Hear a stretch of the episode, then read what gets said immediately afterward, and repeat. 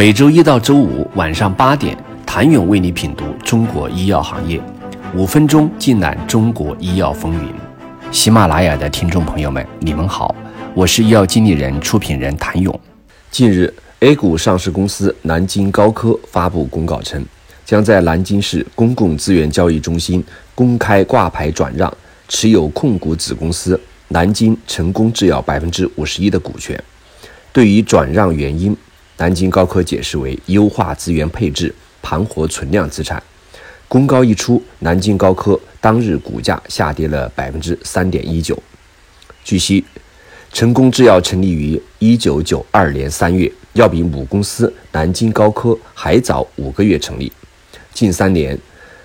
成功制药持续亏损，特别是二零二零年受疫情影响，主打产品销售受限，销量下降。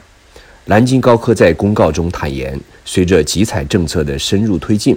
医药行业竞争日趋激烈。由于缺乏新品布局且研发能力薄弱，成功制药依托自身力量难以扭转发展困境，所以不得不寻找战略合作伙伴。其实，为子公司引进战略合作伙伴，甚至出售子公司资产的事件，在近一年中时有发生。据医药经理人不完全统计，从2020年5月到2021年5月，A 股医药类生物上市公司有十几家公司出售子公司资产。例如，2020年6月，贝达药业将其全资子公司浙江贝达医药科技公司百分之百股权，以约2.5亿元的价格出售给宁波凯明创新科技有限公司。贝达药业称，贝达医药科技主要承担贝达梦工厂海创园生物医药孵化基地的建设。如今，海创园基地已建设完成，出售是为实现建设资金的快速回笼，加大支持创新药开发业务。同年九月，莱美药业旗下四家子公司股权第八次被挂上重庆联合产权交易所进行转让。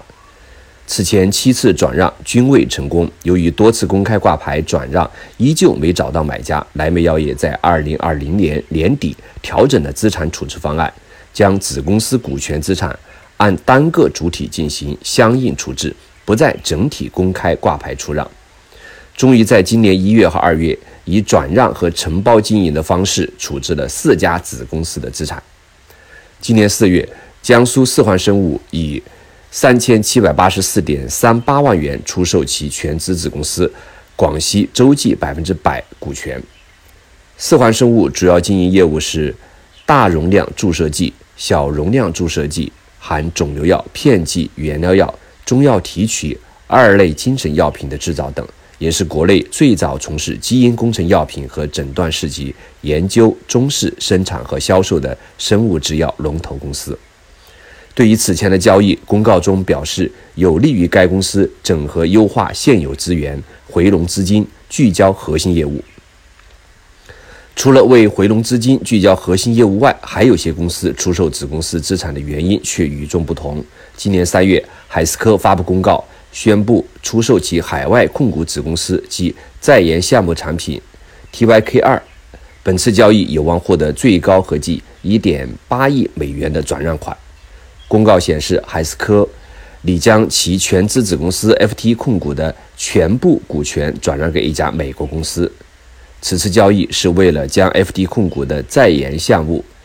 TYK 二产品转让给该公司。也就是说，交易的核心在于未来的资产，而非当下的资产，将可能成为下金蛋的母鸡的鸡蛋出售给他人，更多的是对自身研发实力的证明。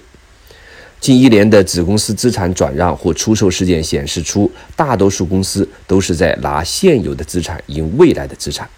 只是每家公司的策略不同。有人折价抛售与未来发展无关的资产，有人高价出售现在就有市场的资产，有人均价买卖，肥水不流外人田。谢谢您的收听。想了解更多最新鲜的行业资讯、市场动态、政策分析，请扫描二维码。或添加医药经理人微信公众号“医药经理人”，医药行业的新闻与资源中心。我是谭勇，明天见。